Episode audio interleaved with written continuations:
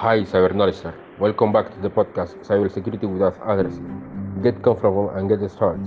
In this episode, I will talk about ISO 27032 security techniques.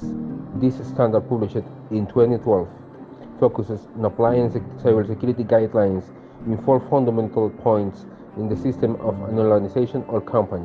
These are network security, security in the, in the internet, information security, and application security.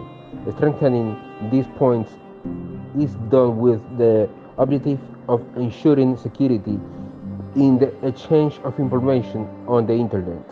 This ISO standard was born to be in the guarantee a collaboration between the points that converge in the system of an organization or company in order to minimize risk and solve potholes left by other standards. Remember, be safe when you're navigating the seas of the internet.